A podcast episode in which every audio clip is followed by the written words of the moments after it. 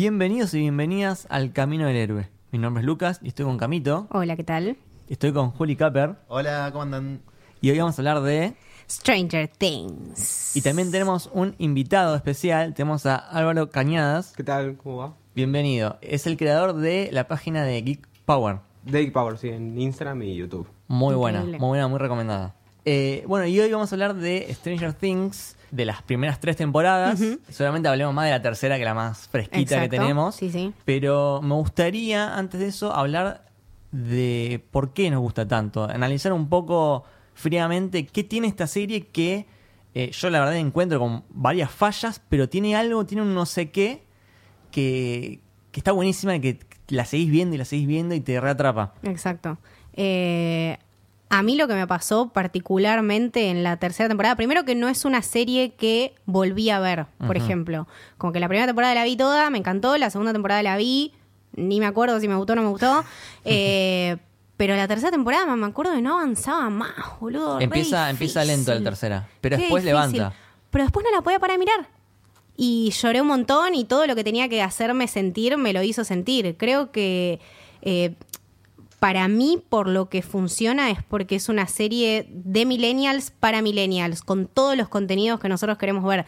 Igual sí, es una serie para, para generaciones mayores y generaciones menores, pero particularmente para nosotros. Está toda esta nostalgia de alguna manera idealizada que tenemos nosotros de los ochentas, la música, las películas, cosas con las que crecimos, eh, la música de nuestros viejos pasando en la radio, eh, las pelis y los póster que nosotros vimos en latino, en Cinecanal, eh, lo tiene todo, tiene los personajes que queremos ver, tienen el desarrollo que queremos ver. Tiene la longitud de episodios que nosotros necesitamos. Sí. No es una serie de 40 episodios por temporada, es una serie de 8, 9 Eso está buenísimo. Eso es, es clave. rápida, efectiva, divertida, emotiva, eh, nostálgica. Lo tiene todo, para mí no puede fallar. Hay un montón de cosas que hacen ruido, pero son muchos más las que valen la pena. Exactamente. Incluso entiende la, la época actual en el sentido que no te saca un capítulo por semana. Tomá los ocho y comételos de una, es para maratonear, es una peli de ocho horas. Eh, entiende cómo, cómo queremos consumir esto también. Sí, sí, sí. Exactamente. ¿A vos, Álvaro? Sí, creo que es una serie que junta todo lo que le gusta a la gente. O sea, los protagonistas son niños, que atrae un montón, eh, que ahora son adolescentes técnicamente. Eh, esto de dimensiones, monstruos, rusos, eh, los 80. Sí. Es, es todo, todo junto y obviamente atrae a, a todos. Es algo que querés ver todo el tiempo. O sea, obviamente no aguantarías a esperar una semana por un capítulo. Te lo comes Sí. todo junto. Sí, sí, sí. Yo De me hecho, acuerdo pasa. que la primera temporada y la segunda, eh, ambas las maratoneé en el fin de semana que, Claro. que salió. Primero por lo que decías vos de la longitud de, de la temporada, que son 8 capítulos. A mí la verdad que las que son 22, las que son, ya las que son 13, ya es como, mmm, 13 Ponele. capítulos. Sí, sí, sí, sí. Pero 8 me parece que está bastante bien. De hecho, eh, les ofrecieron a los Duffer Brothers, que después vamos a hablar, de hacerlo en 22 capítulos. Y ellos dijeron, no, no, que sean 8 porque es más fácil contar una historia cinematográfica. Es como, es como una película hecha en, en 8 episodios. Claro, es, es ese el concepto que para el que uno tiene que estar preparado. O sea, no es una, una serie, como dijo Juli, que vos mirás un capítulo por semana. Realmente te lleva a, a tal punto de, de intriga y de satisfacción visual también, porque lo que están creando en esta tercera temporada, creo que era una temporada para verla en el cine. O sea. Si vos me dabas un cine que maratoneaba las 8 Sí. o 9 horas de la temporada, yo iba y lo veía. De hecho, uno de los chicos me dijo que pasaron el tráiler de la temporada en el cine. Ah, mira. Sí, yo creo que lo vi ahora que lo decís. No me estoy acordando, pero en alguna peli del último tiempo la vi. que yo no me acuerdo y él me dijo tipo, bueno, Martín que estuvo con nosotros Sí. en, en Spider-Man y me dijo, claro, que se aprecia muchísimo más y que la ves en tu televisor y esto es una porquería mi televisor, la quiero ver en el cine. Y además a nivel de marketing también, tipo, no, no sé, pero no se llaman las temporadas tipo temporada 1, temporada 2. Es Stranger Things 1, Stranger Things 2, Stranger Things Como si 3. fueran películas. Como si fueran películas cada temporada. Sí, sí, sí, Sí. Y nada, y estos chabones, los hermanos Duffer, les queda un montón de futuro. Esto creo que, si bien no era el comienzo porque hicieron esa peli Hidden. Hidden, sí. Eh, que en realidad no tuvo mucho éxito. no- Sí, no y bueno, nadie. pero Warner. sí. Pero los movió por festivales, Sí. cosas. Exactamente, como que se juntaron en un momento también antes de hacer eso con Shyamalan, que tenían esta idea de hacer eh, Wayward Pines. Fueron, estuvieron con el chabón, el chabón los mentoreó y a partir de ahí los pies dijeron, bueno, tenemos lo que necesitamos para hacer la serie que queremos. Sí. Y de hecho, hicieron todo el, el pitch, digamos, de la, de la serie, que era como 20 páginas, y se lo fueron presentando a diferentes cadenas. Sí. Y dice que le rechazaron, como 15 cadenas diferentes rechazaron la propuesta porque tenía chicos y decían que no iba a funcionar. Exactamente. Qué ilusos, boludo. Siempre o sea, esas historias me encantan. Pero eh, el, el tema es esto, lo ridículo de que los niños no funcionen. ¿Por qué? Porque son, o sea, que me lo imagino como grandes corporaciones de viejos decrépitos que Claro. solamente quieren las pelis de investigación policial que estamos acostumbrados a ver hace 50, 60 años. No va por ese lado. Claro. Y por fin llega, bueno, se mete un chabón que es Dan Cohen, eh, Sean Levi, que también es productor. John Levi hizo un montón de cosas. Y termina en Netflix. Que compra, compra los derechos y les da como libertad, como mira, Autoría completa. yo te compro los derechos, pero vos hacela como vos quieras, como vos te parezca. Y eso se ve que funcionó muy bien con los Duffer Brothers porque son gente muy talentosa y que aprecia mucho este tipo de historias. Bueno, es 80. que, es que es eso, o sea, los chabones ahora tienen 35 años, son gente que vivió toda esa infancia y vivió toda esa adolescencia, entonces cómo lo recrean, uno, uno sabe que es el punto de vista y aparte que es todo lo que nosotros queremos ver y todo lo que nos interesa de esa época. No están los conflictos eh, raciales que tenías en esa época, no están los conflictos de una parte sí, por ejemplo, tenemos masculinidad tóxica, tenemos todo lo que es antifeminismo, lo vemos ahora en esta temporada Sí. con Nancy, eh, el acoso en el trabajo, eh, lo vemos todo, pero también lo vemos desarrollarse y terminar de una manera satisfactoria. Sí. Eh, el, el personaje de Steve creo que es el ejemplo más claro. Lo vemos como una persona súper tóxica en la primera temporada y es el personaje que mejor se Sí, sí, desarrolla. definitivamente. Y que tiene la, la mejor escena de la temporada 3, para mí es de Steve. Y que te muestre ese camino, porque la respuesta. No sé si ya vamos a empezar a hablar con spoilers de la ¿Hablamos con 3. spoilers? Sí, dale. Sí, chicos, sí, vamos directo. a- va- sí. Sí, dale, Eh, la, la charla que tiene con Robin en el baño, para mí es la mejor escena de la temporada. Sí, probablemente de las últimas tres temporadas a mí me- es la que escena que más Es muy buena. fuerte, muy, muy Sí, buena. sí. sí, Sí, sí. sobre todo con este personaje de Robin, eh, nuevo de la tercera temporada, que es la hija de Uma de Thurman. Uma Thurman y Ethan, Ethan Hawke. Hawke. O sea que, a, a ver, si tenemos dos personas hermosas como Ethan Hawke y Uma Thurman, o sea, e- este ángel que tenemos acá, no lo podía creer. Aparte, re, re bien hecho el personaje. Exacto. Sí. Y vos te acordás que lo habíamos mencionado en el podcast que hicimos sobre Kill Bill. El tema que de hay- la re- la sí. hija de Uma Thurman va a estar en Station Things 3, pero no sabíamos, el personaje no sabíamos nada. Y era este personaje Robin que para mí, o sea, junto con Steve, eh, son los mejores de la Lo temporada. mejor de la temporada. Para mí. Totalmente. Y ese momento cuando toda la escena, cómo él le cuenta lo que siente, cómo ella se quiere morir por lo que él le está diciendo. Y cuando le cuenta lo que pasa, la respuesta de, de Steve es, es realmente donde lo ves, Sí. tipo en el otro extremo de su historia. Y es lo que vos decís de, de cómo la serie sabe que le está hablando a un público muy grande y de un montón de edades. Y que como tenés que responder es como responde Steve. Claro.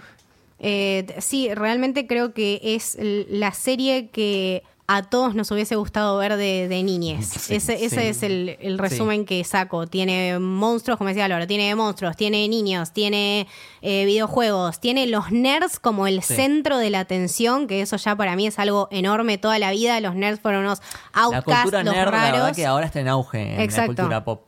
Pero hacerlos ver como, como niños increíbles y con capacidades y que todo lo pueden y que, y que saben porque estudian y porque les gusta eh, y, y porque consumen todo eso, como que eso también te lleva a cierta curiosidad y bueno, tenés el auge de egos, tenés eh, los fichines, tenés Sí. todas esas cosas que son literalmente cosas que consumen los niños. Bueno, no lo dijimos, pero la tercera temporada eh, tuvo un récord de, de vistas de Mm. más de 40 millones de televisores, digamos, de usuarios. Empezaron a ver la temporada 3 de Stranger Things en el primer fin de semana. Eso es muy raro que Netflix tire números. Sí, Netflix bastante- no Nunca. suele tirar números, a menos que sea tipo el número del que todos ustedes se van a caer de culo y por eso queremos dárselo para que se suscriban más, no te da números. Exacto. Eh, incluso mm, otro de los números que había, que era de una compañía de tele, que, que- que juntó Sí, que de sus propios datos, claro. dice, solo contando televisión, que unas 800.000 personas se maratonearon toda la temporada en un día. Claro. Tremendo. Claro, aparte, aclaremos porque de estar en televisión puede haber una familia de cuatro Sí. personas. Claro. Entonces, no es uno a uno. No es como en el cine que es una Una- entrada, Una de una, entrada de una persona. persona. Acá, en un usuario puede ser, no sé, cinco personas. Sí, Claro. sí, es, es po- es menos probable que sea una persona sola. Claro. Sí, sí. Bueno, de, de hecho, desde Daredevil me parece que no pasaba esto. O sea, la temporada más vista de Netflix en la vida de Netflix, la primera temporada más vista fue Daredevil. Sí. Y después viene eh, la tercera de Stranger Things, pero apenitas rozándola. Y no nos olvidemos el tema de que el año pasado no tuvimos un Claro. Stranger Things. O sea, la gente realmente quería ver lo que pasaba. Sí, sí, sí, sí. Eh, nada, se generó toda una expectativa. Las campañas de marketing que tienen son increíbles. eh, lo llevan a los niños a todos lados. Ganan por todos lados. Eh, eso es lo Sí, que pasa también. Sí. Otra cosa que es importante analizar es el tema, bueno, de la, de la nostalgia ochentosa, ¿no? Este, gran atractivo que tiene la serie que involucra estética, involucra música, esta música de sintetizadores, que es increíble.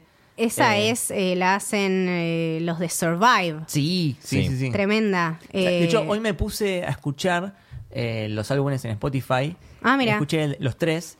Y cómo cambia, ¿no? Porque en la 1, el álbum es como re suspenso, medio tranquilo, medio de terror. Y en la 3 es como.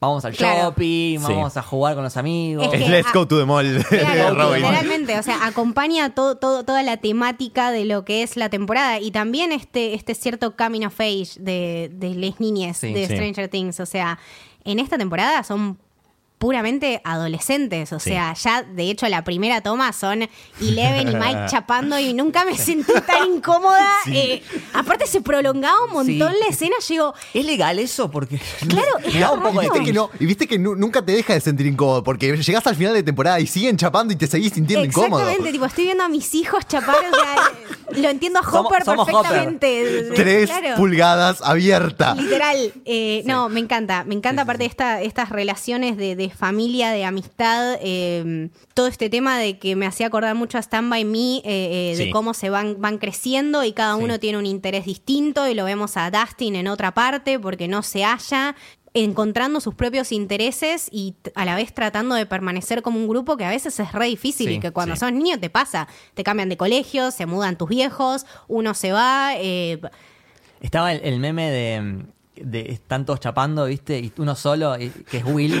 Pobre Will. Pobrecito. Tipo, todos somos Will. Exactamente. Eh, nada, eh, eh, Will que también le pasa esto de no sé si es queerbaiting, no sé si estamos ocultando la sexualidad de este niño, no sé si realmente Mm. es un niño asexual, eh, no sabemos qué está pasando, siento que sería también un poco más importante debatir eso y darle una De entidad. hecho, el Sí. actor eh, dijo hace poquito que la sexualidad de Will está eh, en cada uno de nosotros decidir cómo es, digamos, está como abierto a, a- a que uno sí, decida Yo- eso. eso lo tomo como queerbaiting. A mí me parece que con. Will hay un problema en general en la temporada. Para mí Will es uno de los personajes que esta temporada no hizo nada. Le No. presentaron un conflicto de un conflicto completamente real de crecer a destiempo de tus amigos, el cual se va en el momento que empieza el quilombo, el conflicto ya no importa y no vuelve tampoco No, claro. en ningún momento para eso. resolverse. Aparte, Simplemente para mí, desaparece. en la segunda temporada, el actor de Will, Lo dio todo. o Todo. sea, se pasa. O sea, Sí. realmente cuando esa escena que medio exorcismo, Uf. boludo piel de gallina, el actor de Y Will sí.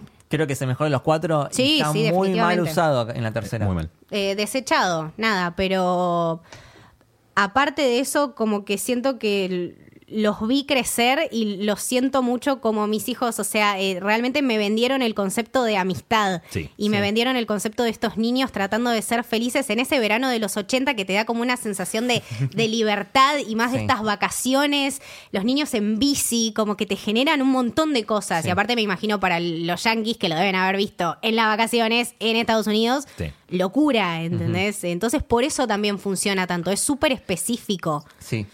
Es que una de las notas que yo leía decía que, que lo que está bueno es que en cierta manera referencia a la década de los 80, pero más que nada referencia a la cultura pop de los Claro. 80. Sí. Y eso es algo que, que tenemos todos a pesar de que no hayamos vivido en esa época. Por eso, claro, por eso un montón de pibitos que, como nosotros, que no ni habíamos nacido entre los 80, podemos decir...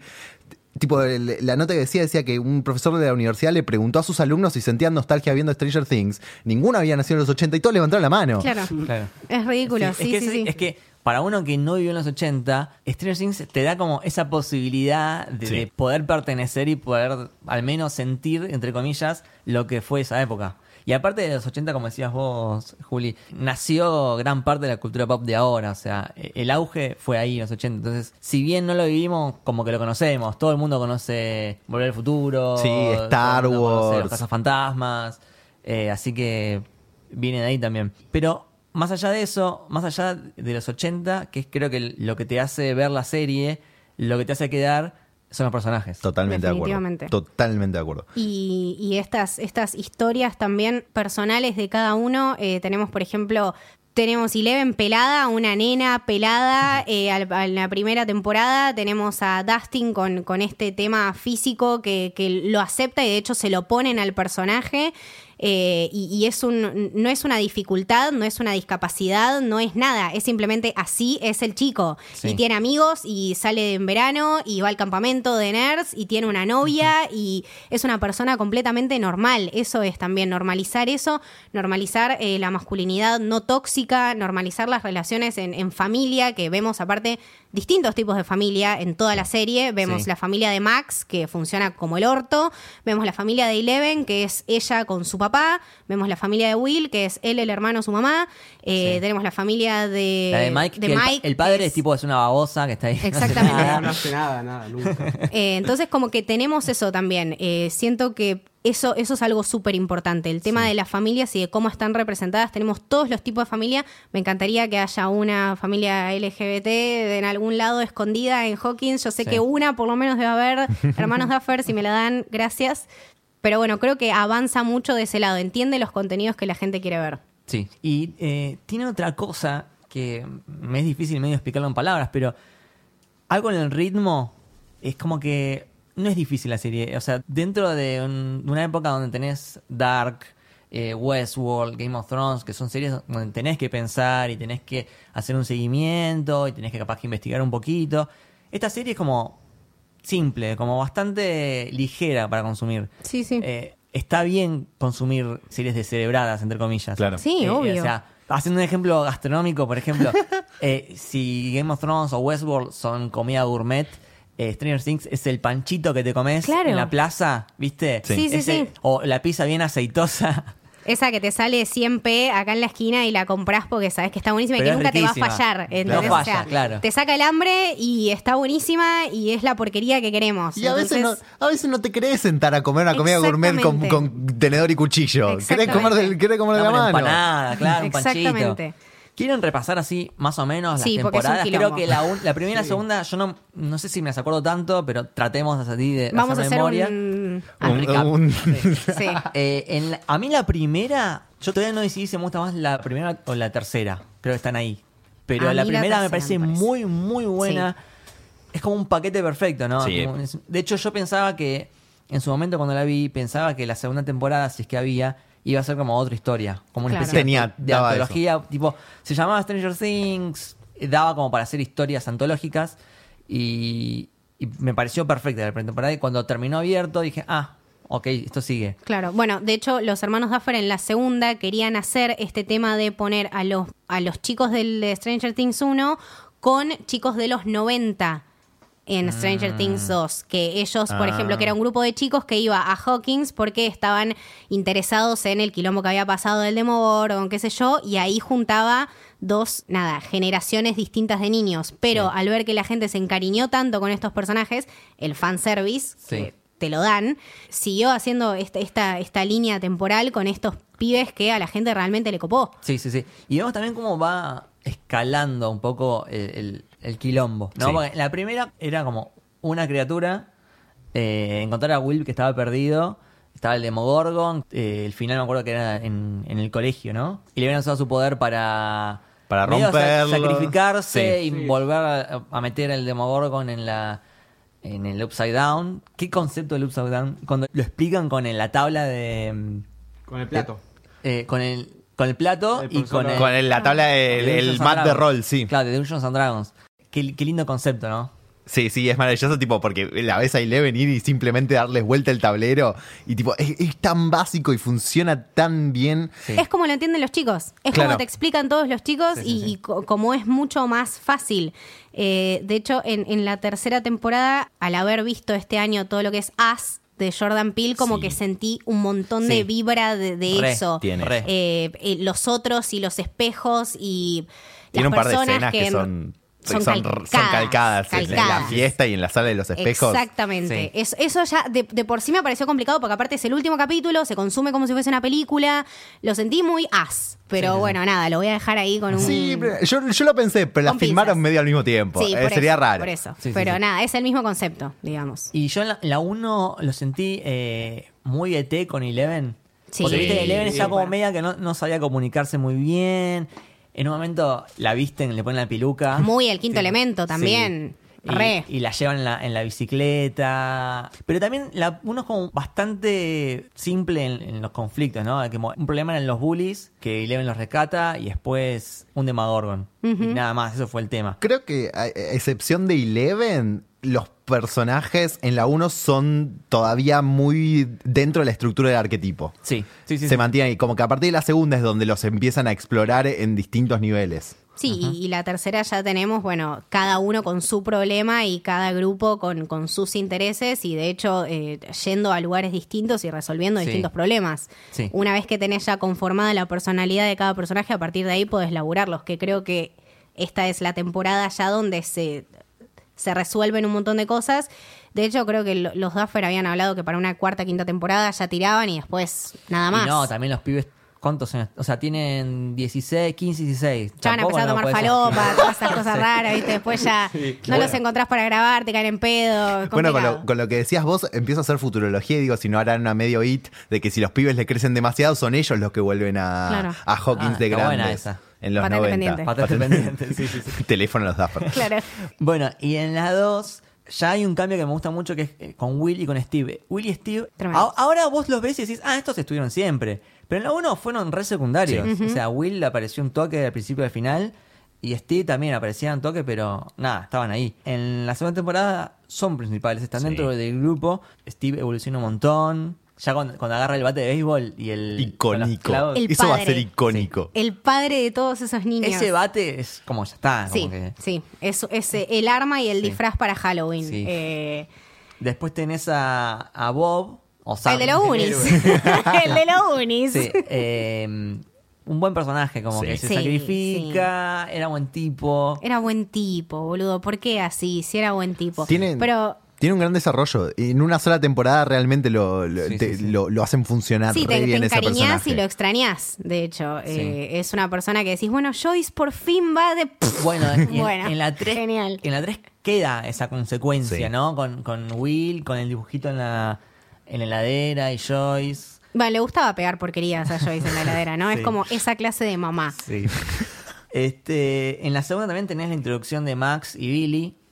Mm, Que ahí, familia complicada. Ahí, Max, en la segunda no sé si se mete mucho, queda como medio. Yo lo sentí como que una excusa para darle celos a, Un poco. A Eleven con Mike, qué, qué sé yo, como que hay medio raro. Pero está bueno, no, pero yo lo vi por ese lado, pero también cómo construyen una amistad. O sea, Claro, en la 3 está mucho mejor metida Sí. Max. Es, es eso, también eh, es lo que le- nos pasa a nosotras como chicas, estamos acostumbradas tanto a que nos confronten unas con otras y a decir, bueno, esta es más linda que yo. O sea, cuando vos mirás una piba, lo primero que decís, ¿será más linda? O sea, es este concepto social y, y toda esta mentalidad que nos generan que después no es tan así. Terminan Eh, siendo mejores amigas. Terminás viendo que tenés muchas cosas más en común que en contra Claro. de ella. Eh, a partir de, de Max, Eleven realmente puede encontrar qué le gusta, qué no le gusta, puede entender que hay un mundo afuera, eh, que la vida no es solamente su papá y su novio. Eh, necesitaba realmente estar en contacto, necesitaba sus pijamadas, necesitaba ser una niña. Sí, o sea, más sí. allá de ser un experimento, es una niña que la estás entrando a la sociedad y la estás metiendo, pero no la puedes meter de a medias. No la podés mandar solamente, bueno, a que vaya a resolver los problemas, que salve al mundo. Le dieron una tridimensionalidad que era súper importante. Sí. Que se vista, que encuentre las cosas que le gustan, eh, que se revele cuando Mike le rompía las bolas. Son cosas que las chicas necesitan ver. Sí. Eso me pareció súper importante. Me encanta, me encanta. Eh, lo que no estuvo muy bueno en la segunda fue ese episodio falopa de Eleven que va, creo, a Nueva York. Yo diciendo. Ah, cualquiera. A mí me gusta. ¿A vos Ah, te se gustó ese? punk, ¿no? A mí me ¿Qué, gusta. qué era eso? ¿Qué ¿Qué era eso? necesario? ¿Qué? Es medio falopa. Yo, lo cons- yo personalmente lo considero necesario por el final. De hecho, después no se habla- no se habla por más el de eso, cambio medio que se olvidaron. Para, para mí, tipo, Eleven necesitaba hacer ese viaje para al final decir, ah, no, cierto, mi fa-", Porque me parece que es la Claro. apertura de la cabeza de ella de no entender cuál es su familia todavía. Por eso va a buscar a la madre, después se encuentra esta piba que tuvo que ver con ella. Quedó colgado Sí, que en un episodio haga todo eso y después como que no sale más y vuelve media dark. Pero sí, si lo decís como Juli, si lo ves como Juli, como, como el- la cosa que necesitaba para darse cuenta de quién es en realidad, la verdad funciona. Yo creo que esa es la idea. Calculo que también no lo siguieron por esto, porque no tuvo buena recepción al capítulo Quedó- y... Es que consensualmente a la gente no le gustó No. este capítulo. Sí, ¿Qué pasó supongo acá? que también fue un intento de narrativa de ellos, de a ver qué pasa Sí, si ver, metemos un, capítulo botella acá Claro. y, y Sí, ver sí, qué sí. pasa. Y después de vuelta, al final termina siendo con los Demodogs, algo así. Exacto. Demodogos, esa, los Demodogos. Son los perros de Thanos, sí, eso. sí. boludo. Son Son los perros de Thanos. Son los perros de Thanos. Nada, también, de vuelta, quilombo. De vuelta como va escalando todo siempre al final. Algo que me encanta de Joyce siempre es... En la tercera no, no- no está, pero en la primera y en la segunda que pone cosas en la casa. Como Sí. que en, en la primera está... Las luces. Las luces de Navidad sí. con el abecedario que lo usa para Will para comunicarse. Comunicarse. Y en la 2 llena toda la casa de los dibujitos de Will. Uy, sí. Que forman un lab- laberinto Claro. camino. De los túneles los que hay en túneles, Hawkins. sí, sí. Sí, sí, o sea, tipo, me encanta la locura de Joe de empapelar la casa con, con cosas Es, eh, raras. bueno, pero, pero está bueno porque así también eh, es como esa gente que hace resúmenes y se los pega en las paredes. Sí. Como que te da también una idea del personaje y de su organización y eso también le da una cierta característica. Como que mirás la casa y, y lo entendés. Ahora, por ejemplo, en la tercera que nos quedan un montón de intrigas, o sea, de- de- que se mudan y, y- y- y Sí. cómo es esta futura casa Es que y esa qué va a pasar. icónica ya. Por Yo eso. la quería tanto por estos temas que decíamos de las luces de Navidad, con los- las letras, qué sé yo, que me da cosa que se muden. Lo mismo que en la tercera cuando, cuando Will rompe Castle Byers. A mí me hizo mierda. Ah, A mí también, ¿eh? Me mató. Cuando rompe la foto. Sí, sí, sí. No, pero es, es como parte de la- del crecimiento de él. Sí, ¿no? Claro. es, una, es una demostración eh, literal de, de- Sí, de sí, sí. crecer, digamos. Sí, sí, es lo, lo que tiene también es eso, tiene mucho contenido visual que te lleva, o sea, es un, es un guion adaptado que funciona perfecto. sin, sin decirlo, te dan a entender un montón de cosas que está buenísimo. Totalmente. Y en la 3 tenemos. Me caí de risa con los imanes que se le caen. Tipo Joyce. La cantidad de memes el- que vi este fin de el semana meme de este de Twitter que es tipo alguien explicándole. Y la persona no entendiendo. exacto, exacto. Tipo, ¿no ves que se me caen los imanes de la heladera y que la física y qué sé yo y magnetismo? Y Hopper, tipo, lo único que quiero es que salgas conmigo y vos no me estás dando bola. Y el, el- desarrollo también de, de Hopper me, Sí. me pareció importante en esta temporada. Más allá de, de la relación de él y Joyce, él y, y Eleven como papá. O Sí, sea, sí. tratar de entender que no puedo estar volviendo en pedo a mi casa todos los días porque mi hija ahora creció y tiene una- un pijama party con una amiga. Sí. ¿Entendés? Entonces, como él ubicándose y bueno, después tenemos... El final de mierda que me partió la cara al Te medio. mata, te mata, sí, sí. Eh, hablemos de lo importante. Jim se murió, Jim no se murió, Jim dónde Ah. está. Jodido. No lo vimos morir. Yo Si te voy no a hay decir algo, cuerpo- yo te voy a decir algo. Hay un momento eh, anterior, creo que es el mismo capítulo o en- por ahí, que le dice una frase. Ah, está con Joyce y le dice: Bueno, mañana nos vemos a una cita en. A las en- 7 te en- paso a en buscar. Y me pareció re Capitán América cuando hacen la cita con. con Pei con y que finalmente la va a concretar. Ya cuando le dijo, mañana te paso a buscar a las 7 de la tarde, ya ahí se cavó su propia tumba. O sea, Tipo, el personaje se murió en ese momento. Bueno, pero siguiendo con el paralelismo, no se muere exactamente el Capitán. América. No vimos el cuerpo, así que no. Además, No hay. hay algo muy burdo. Te muestran cómo los otros explotan y no te muestran cómo Hopper explota. Sí. No lo podés dejar al aire Claro. ese Es personaje. similar a, a, a Eleven en la primera temporada. Es Que verdad. No ves Claro. nada y es casi, es casi igual. Por Es lo mismo, tenés razón, sí. Incluso podemos empezar tipo teoría falopa. Venía, Dale. Es eh, venía hablando con Leti y ella me dice, para mí que se encuentra con, con la hija en el Upside Down. Uy, la concha. Pero la, hija no se murió. Sí, pero como Sí. que a ver si hay una vuelta de tuerca ahí Ah, en la es muerte es de la hija. Media abierta. Sí, medio-. Ah, ¿vieron la gomita? Sí. Eh, Hay en los flashbacks que Qué está la hija. Gomita azul. Tiene una gomita azul. Ok. Que después la tiene Hopper, ¿no? Y después la tiene Eleven. Sí, va pasando así. En el flashback la tiene la hija primero atada, Sí. después cuando está internada la tiene Hopper en la muñeca, durante no sé si ya la Ah, primera o también sí. parte de la segunda la tiene todavía Hopper en la muñeca y en esta se la vemos a Eleven puesta. Claro. lindo. Mal. Oh my god. Muy lindo, muy lindo. Bueno, para, para mí es, viste que esa postcréditos que hay, que están en Rusia y Ah, nada, tiran un, un demo- demodogo y Ujú. eh, en la puerta dice, bueno, el, este americano no, el otro. El americano para mí puede ser Hopper. Sí, Sí, tiene sí, que. sí. Para mí no hay otra. Pero No, ¿cómo, yo cómo no veo- no explicas veo- la explosión? O sea, ¿dónde No sé. se metió, Bueno. boludo? No hay tantos lugares. Lo- los vimos reventar a todos, ¿entendés? Pero si pasó al Upside Down con eso y los rusos estaban jodiendo con el Upside Down de vuelta en Rusia, tampoco te dicen en qué momento está pasando la escena post crédito. Claro. Puede que sea tipo un toque más adelante y el chabón haya hecho como un viaje en el medio. no sé. Que más se conectan los portales, ¿no? Sí. Sí, bueno, puede ser. Claro. Qué quilombo, viejo. Nada, a mí, como te digo, hasta el cuarto capítulo me pareció largo, Lenta, lenta. como lento, como... Después, el, el final del cuarto levanta muchísimo. Increíble. Que es cuando, viste que hay como cuatro historias al mismo tiempo. Mm. Tenés Sí. la de Nancy y Jonathan. Sí. Tenés la de Steve, eh, Robin Dustin, y Dustin. Robin y Erika. Y Erika. que están en, en ese momento están en el ascensor cayendo a toda velocidad. Tenés a Hopper y Joyce. Y después tenés a todo el resto de los chicos medio todos juntos. Claro. Este, eh, Eso está bueno, que como que la temporada son cuatro líneas argumentales que después al final se juntan todas y Sí. ponen en común todo lo que aprendieron. Sí. Ahora, una pregunta. ¿Era necesario que se muera Billy? Sí. Sí. Listo, No, ya no, está. Siguiente pregunta. Ay, me dije Billy me parece un hijo de puta, tipo, es tan bully. Eh, Lo yo odio, lo en la odio. segunda lo odié. En la segunda, La segunda- temporada Pero, lo odié. pero, pero en la tercera... En la tercera me. Estaba muy lindo, chicos. Está bueno. Eso Es de- por lo eso, estás está cosificando. Ay, No, sí, pará. pobres Qué hombres. cringe, qué cringe la escena de la pileta cuando va en cámara lenta. No, sorry, me todo, encanta. Todo aceitado. Sorry, me encanta, me encanta. Y las viejas. Me recontra identifico con las viejas, soy de las viejas. Estoy aquí para eso. Pasé como dos o tres veces el- esa parte del episodio. No lo voy a mentir, no voy a mentir, no voy a decir que no. Eh, me encanta ese Ay. pibe. Pero a mí mi personaje favorito hasta ahora es Steve. El mío también. El mío Sí, también, Steve. acá también. Steve. Y ahora Robin también. Que al final, eh, en realidad, ella gustaba de otra chica. Y la otra chica gustaba de Steve. Y al final termina siendo amigo de Steve. Pero está, Me parece muy lindo. Está bueno que Steve ahora puede tener realmente una mejor amiga que es de su edad, con, el, con la cual no tiene una historia como con Nancy, no tiene una pseudo pelea, digamos, o enfrentamiento como con Jonathan, no. Realmente es, es ahora donde puede tener una Sí, amiga. sí, es con una amistad compartir. fundada en la amistad. Creo que es el personaje más puro y el que realmente respetó todo su, todo su crecimiento. Todos, pero creo que este, este en serio tenía una razón de ser y creo que es el, el- el más válido.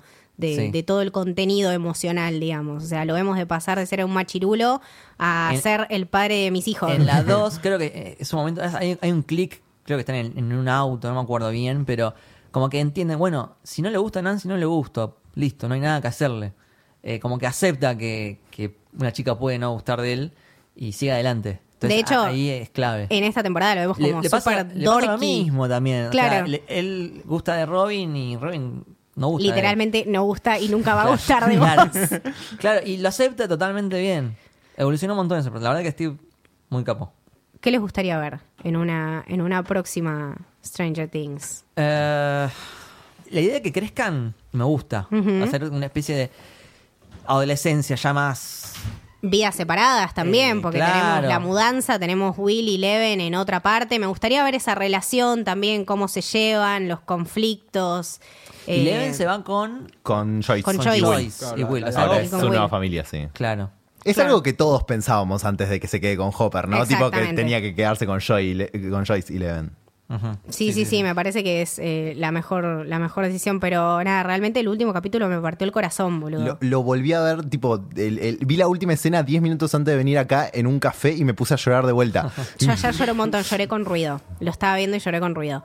Eh, Che, ¿les puedo contar algunas referencias que encontré en Por la favor, tercera? por favor. Que es la que tengo más fresca. Eh, toda la escena de la cabaña. Sí. Que está el de. ¿Cómo se llama? De, de Suellamentes. Sí. Sí. Mans Sí. Flyer. Minds- Mind mm, sí. Eh, que está como en el techo y empiezan a entrar los tentáculos. Es clara referencia a Evil Dead. Mira. La de Sam Raimi. sí, sí, sí, Que sí. está, bueno, Jonathan tiene el hacha, que es el que usa Ash. Claro. Eh, de, de un momento corta el tentáculo y el tentáculo se empieza a mover como, como Sí. si fuese una mano por el piso. Sí. Todo eso es, es re Evil Dead. Evil Dead. Después la del shopping, que es alta escena, eh, The Battle of Starcoat, Sí. se llama el episodio. Que me hace acordar tipo The Battle of Bastards. Exactamente. Battle of Starcoat. Eh, es muy Dawn of the Dead, la de George Romero. Uh, extrema. que Es, un- es en un shopping. Es literalmente eso. Y el shopping es prácticamente el mismo. Súper el recomendable, auto es- sí. El auto es el mismo modelo, eh, todo. Sí, sí, sí, súper recomendable película y nada, eh, la, que era comedia también, increíble. Eh, La- sí, también. Shaun. Of the Dead, sí, exactamente, sí, tremenda. Nada, quiero ir tipo a ver Sí. toda esta temporada. El, el Sí. último capítulo en particular, el que es una peli. Si hay El algún cine que lo quiere pasar, Sí, sí, sí, sí. estaría encantada de verlo. Eh, después, bueno, ahí está el ruso, el, el grosso, que Terminator. es Terminator. Es Terminator, que no lo pero- Obviamente. más. Y después, no hablamos de Susi, Ay, que está leyendo, está leyendo Un mago en Derramar, que es un libro de Úrsula Le Guin, Ok. que el argumento es muy parecido al de, al de Eleven. Mira. Tipo, es un mago que tiene O sea que poderes. serían amigos. Sí, sí, sí, sí. Y voy a decir lo que para mí fue la mejor escena de toda la temporada, para Por mí, favor. es Dustin cantando. Con The answer Sí, sí, sí, sí. a Neverending Story. Neverending story. Hermoso. Me pareció, Eh, ese momento es increíble. Yo no podía creer. Tipo, le veía no puedo creer que te esté pasando. Como, ¿qué, qué- qué pasa acá? ¿Qué Claro, es aparte, están eh, tipo Robin y Steve, le está persiguiendo el, el, Claro. el monstruo gigante. Es re anticlimático. Y empiezan a cantar.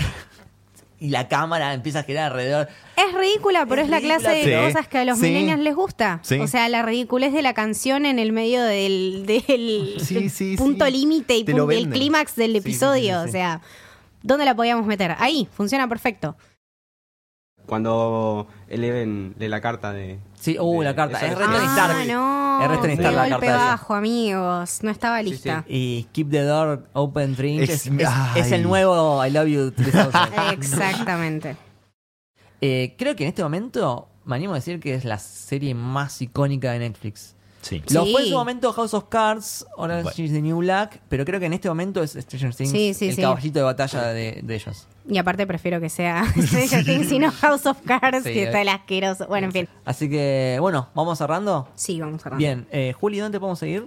Pueden seguir en arroba Julián Caper en Twitter, Caper con K, o arroba Julián Caper guion bajo en Instagram. Bien, Álvaro, Eh, Dake Power en Instagram y Canal Salvador en Instagram también. perfecto. Camito, A mí me pueden seguir como Camito del Héroe en Twitter y c.amito, Camito en Instagram y pueden leer unas cosas que escribo en el WordPress que es camitodelhéroe.wordpress. Eh. Lucas, eh, a mí me pueden seguir como Luke Bashi con B corta y doble L en Twitter y en Instagram. Y a Camino del Héroe lo siguen como Camino del Héroe en Twitter y Camino del Héroe en Instagram. bien. Esto fue el Camino del Héroe. Espero que les haya gustado. Chau. Adiós.